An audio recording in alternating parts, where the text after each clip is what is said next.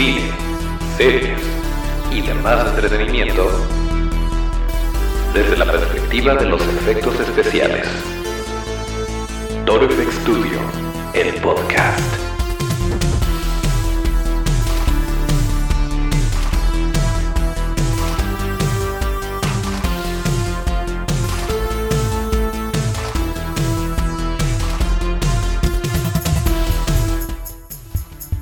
Pues estamos de vuelta en otro episodio de Toro FX Studio, el podcast, el lugar donde hablamos de cine, series y demás entretenimiento desde la perspectiva de los efectos especiales de maquillaje.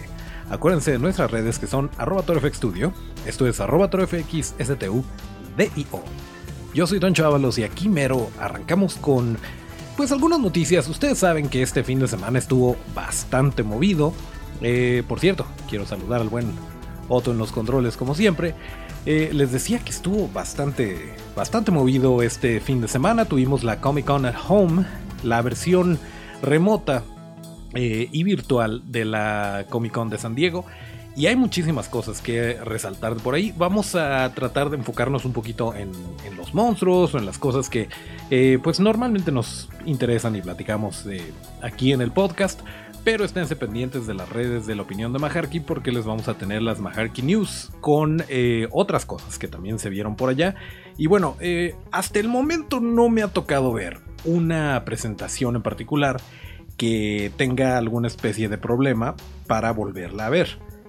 Entonces todo parece indicar que todavía tenemos oportunidad de disfrutar de todos estos paneles eh, sin ningún tipo de problema.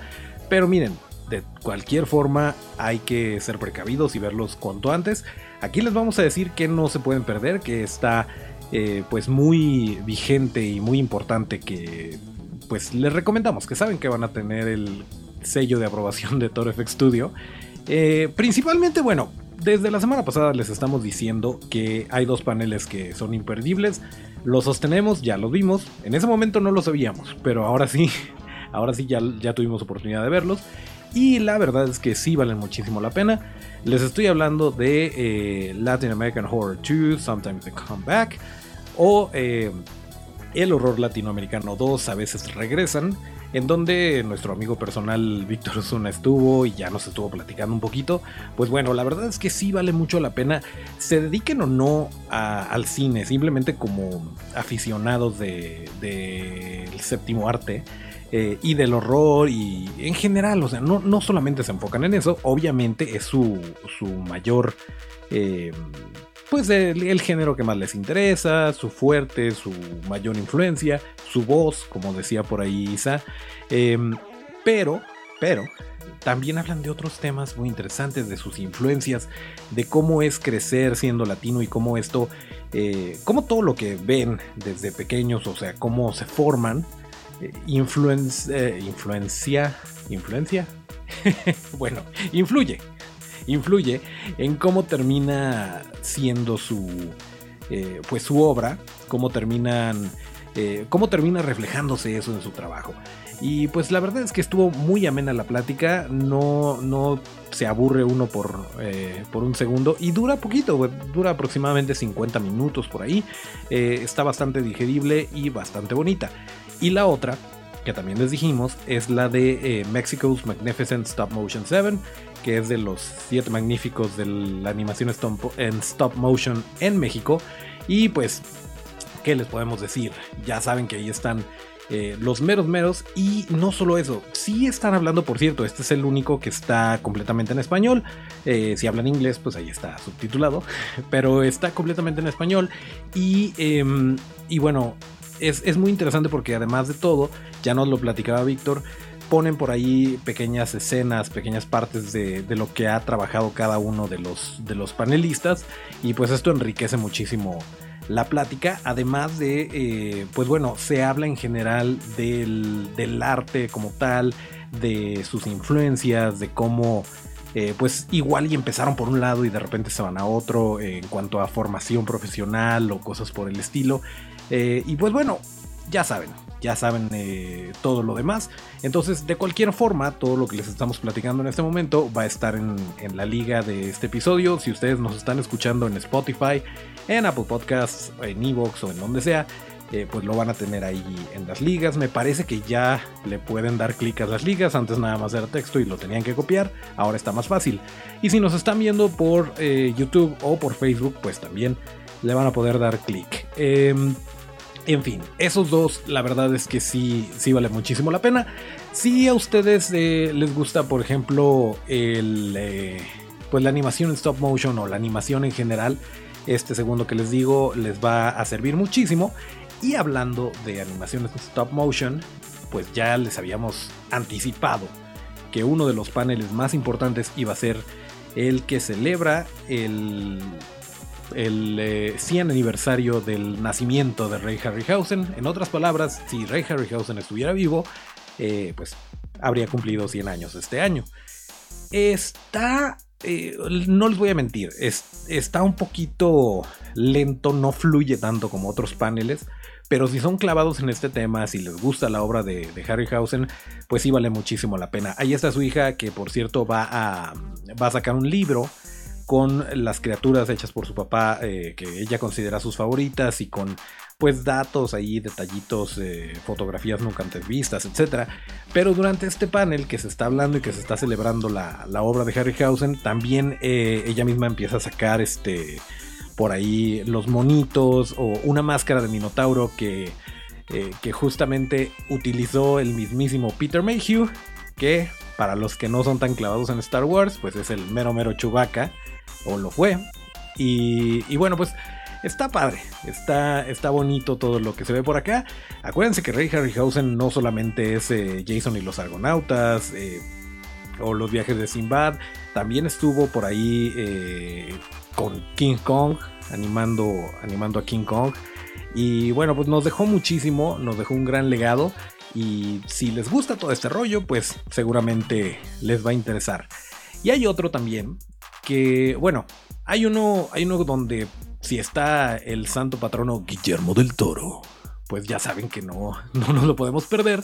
Eh, en donde se habló de la película Antlers, que me parece que aquí le pusieron las locas aventuras de un venado en la oscuridad. No, no estoy seguro de cómo, cómo se va a traducir, pero bueno, de todas formas, todavía falta para que salga esta película. En este momento les estoy investigando para, no, para que no nos quedemos con la duda de cómo le pusieron a la película de Antlers.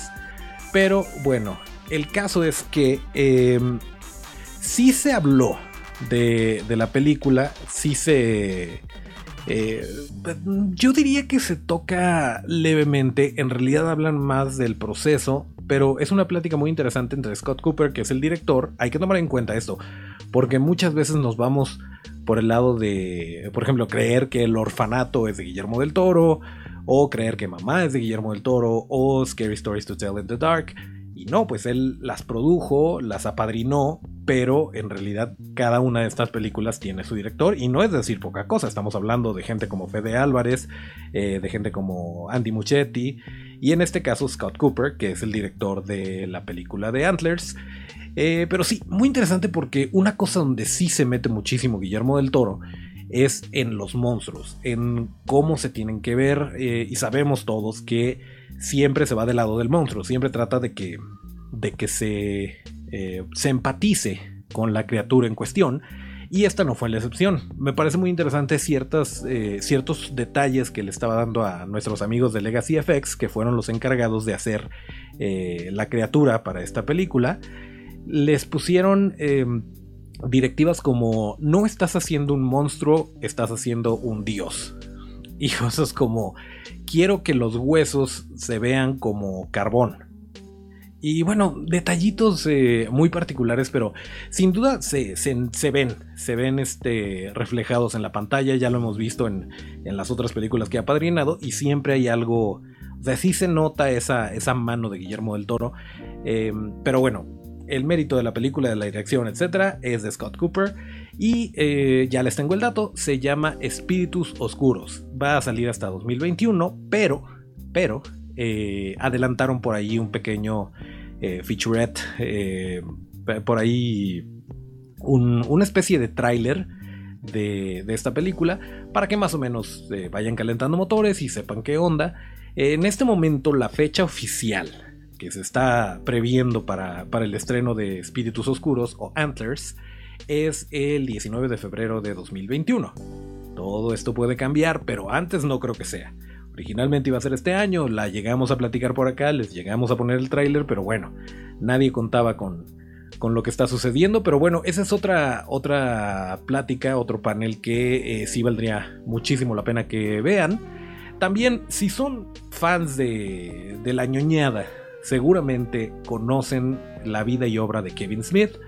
Y eh, como bien lo decía Víctor, es una, es una plática imperdible que ahí está, ahí está completita. Se habla de Masters of the Universe o los eh, Amos del Universo, es decir, He-Man, esta serie que está produciendo Kevin Smith para, para Netflix, es una serie animada, habla un poquito de esto, todavía falta, todavía falta para que salga, pero eh, pues sí da bastantito bastantito de qué hablar. Y bueno, está metido en infinidad de proyectos y la verdad es que tiene una facilidad para presentar las cosas, para hablar, para hacer reír a la gente. Incluso menciona por ahí que, se siente raro, pero a la vez eh, aliviado de no tener que hacer reír a la gente del, Salón H, del Hall H en, en, la Comic Con de San Diego, porque pues no tiene esa retroalimentación, eh, ni tiene las preguntas, ni nada de esto. Sin embargo, la plática fluye, habla de muchísimas cosas que está haciendo, eh, también la anécdota de cómo, eh, cómo puso sus huellas afuera del Chinese Theater en Hollywood. Bueno, no, no tiene desperdicio. Si les gusta todo esto, seguramente van a disfrutar la plática que se llama An Evening with Kevin Smith o Una tarde con Kevin Smith. muy bonita. Y también em, les, les aviso de una vez, no la, no voy a mencionar necesariamente, pero, eh, o a reseñar como tal, pero había por ahí un panel que se llama The Mandalorian and His Many Gadgets, o El Mandalorian y sus muchos gadgets, chunches eh, tecnológicos. Y está interesante, la verdad es que está padre, eh, yo la disfruté mucho, pero no se está hablando de The Mandalorian como tal. Vaya, sí, pero no esperen ver a, John Favreau o a Pedro Pascal o al elenco, a alguien eh, de, Mandalorian. Realmente, lo cual está bien, eh, la verdad, porque yo no quería spoilers porque no he visto la, temporada de, pues la única que existe hasta el momento del Mandalorian. Em, pero, pero, nuevamente, si quieren ñoñar por el lado de la factibilidad de la tecnología que utilizan los cazarrecompensas en The Mandalorian, eh, pues está, está disfrutable, está simpático porque es gente que sabe de ciencia y que está tratando de justificar cómo podría funcionar esto si existiera en la vida real. Eh, pero bueno, les dejo, les dejo esto para que no, eh, pues no vayan engañados. Porque yo la verdad no, no leí la reseña, yo quería sorprenderme. Y pues cuando volteé ya se había terminado la plática y jamás, jamás estuvo nadie involucrado en la serie. Sin embargo, si la, si la disfruten, no les voy a mentir. Em, y bueno, una que, que sí, la verdad, este, es difícil. Es difícil como, como fans de los monstruos y de, y de los efectos especiales prácticos. Es difícil no sentirnos influenciados, inspirados por la película original, la de los noventas, de las ninja tortugas adolescentes mutantes. Y bueno, pues se, habló porque este año pues se cumplirían 30 años de la primera película y están por ahí hablando del proceso desde el cómo vender la idea, el cómo eh, necesitaban asegurarse y en este caso sí era un, factor importantísimo que contaran con, los trajes, con la personificación de las tortugas en, acción viva. Em, de una manera que fuera creíble, que, atrajera a las ah, audiencias. Y pues obviamente los productores se van por el lado de, ah, mira, lo que pasa es que como van a estar disfrazados, podemos utilizar eh, artistas de artes marciales que no necesariamente son muy famosos, por lo tanto no cobran tanto. Y entonces eh, ponemos actores a que les doblen la voz a las tortugas y nos va a salir bien barato. Y aparte, pues los, eh, los que van a estar debajo de los trajes ya saben artes marciales y entonces van a poder hacer todas las acrobacias que, se necesiten. Y digo, sí, fue un golazo y obviamente no hubiera sido posible sin su sacrosanta majestad de los puppets Jim Henson eh, y su estudio obviamente, quienes hicieron posible la gesticulación de las tortugas y bueno, todo esto con lo que conectamos porque conectamos y, y pues es muy bonito escuchar todas estas historias y lo importante que era eh, tener algo físico para mostrar, eh, para mostrarle a la gente del billete, para que se aventaran. Eh, incluso comentan cuando, que cuando salió la película, digo, desafortunadamente esas activaciones no nos tocaron en México y Latinoamérica. Yo los llegué a ver en algún momento en alguna plaza, que aparecían las tortugas.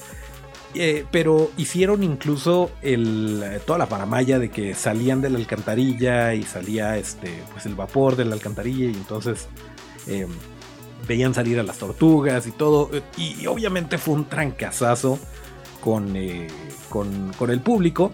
Ya tenía su camino recorrido el cómic. Em, y sí, podríamos hablar de la, de la serie animada y todo. Pero las películas realmente fueron lo que hicieron que esto despegara al nivel que, que, despegó y que hasta este momento sigue siendo una piedra angular en la cultura pop, las tortugas ninja. Eh, así que bueno, pues si son, si son fans de todo esto, eh, la verdad no se lo pueden perder, lo van a disfrutar muchísimo. Este que se llama em, First TMNT o TMNT o Teenage Mutant Ninja Turtles 30th uh, Anniversary o el primer aniversario de la película, de la primera película. No es el primer aniversario, el 30 aniversario de la primera película de las Tortugas Ninja. Eh, y bueno, pues ahí, ahí se los vamos a poner. Como les decía, em, pues hay muchísimas cosas. De verdad, aprovechen antes de que lo... No sabemos, no sabemos si lo vayan a tumbar, no sabemos si por cuestiones de derechos, por cuestiones de branding o por alguna otra razón. Eh, nos vayan a, arrebatar de las manos estas, eh, estas bonitas pláticas. Así que aprovechen, aprovechen para, para echarse la vuelta y ver todo esto. Como les decía, hubo muchas otras cosas. No hemos hablado de What We Do in the Shadows. Eh, no hemos hablado, por ejemplo, eh, por ahí se comentó en, en Maharkey News lo de Directors on Directing, donde están entrevistando a. Bueno, no, no necesariamente entrevistando, están más bien platicando.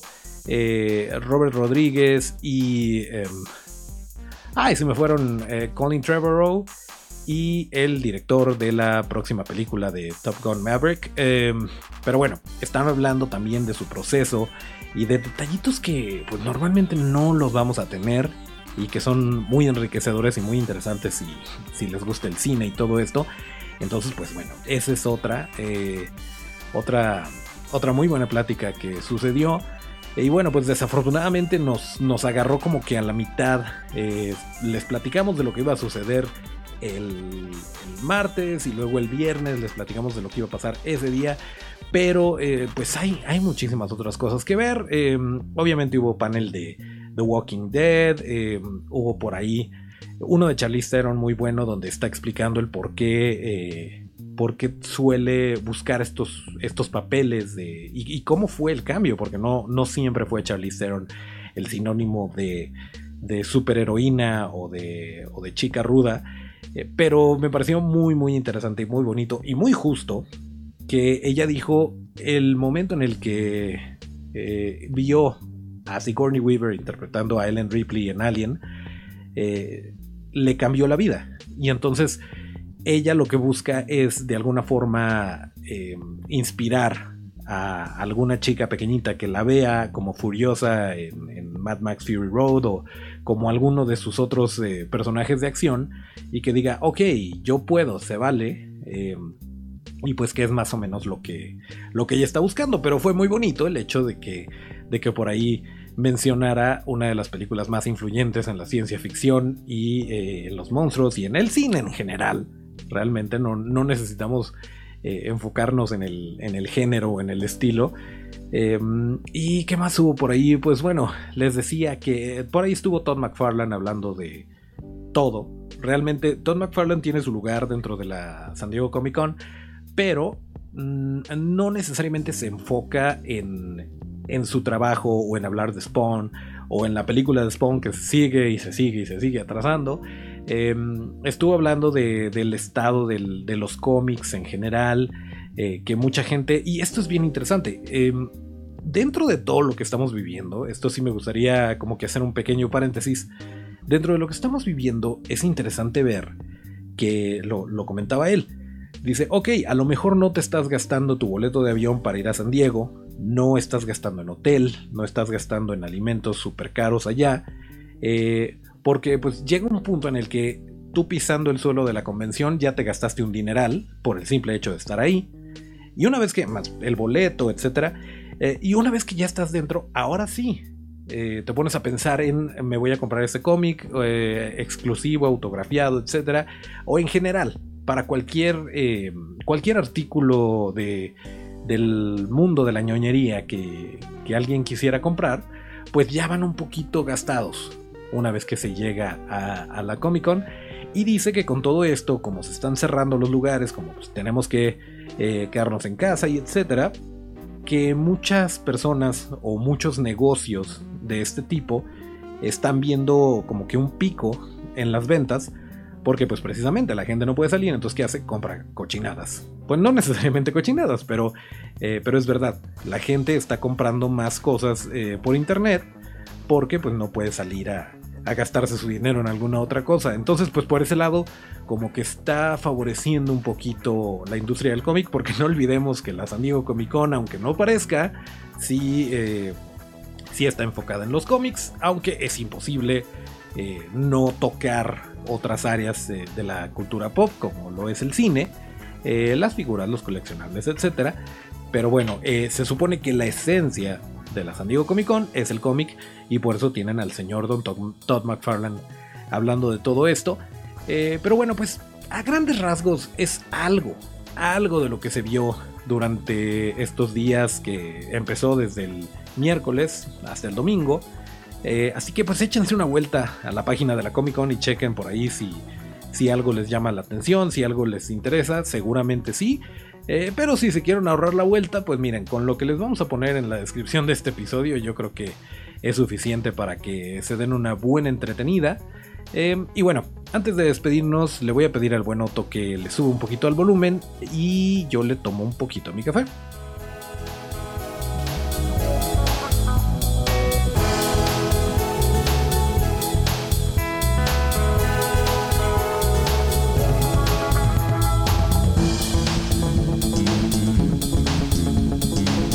Gracias, Otto. Ok, eh, pues bueno, prácticamente eso era lo que les queríamos platicar acerca de la San Diego Comic Con y de cómo suceden, cómo, cómo han sucedido las cosas últimamente. Ya no, se me olvida, ya les habíamos dicho que ese bonito cubrebocas que está luciendo Otto para los que nos están viendo en, eh, en video, ya sea en Facebook o en YouTube, eh, les vamos a regalar uno a nuestros amigos FXeros. Estamos em, amarrando también invitados muy interesantones.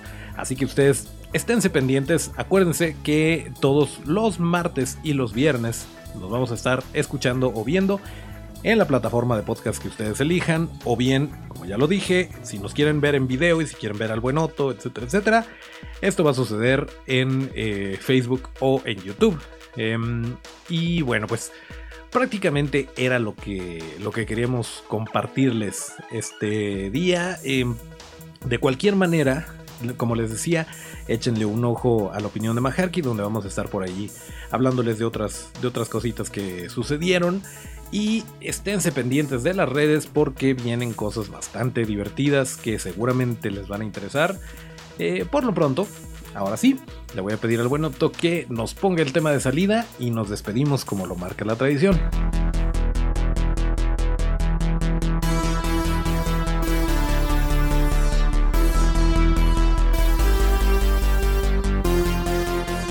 Muy bien, pues aquí terminamos el episodio 116 de Toro FX Studio, el podcast.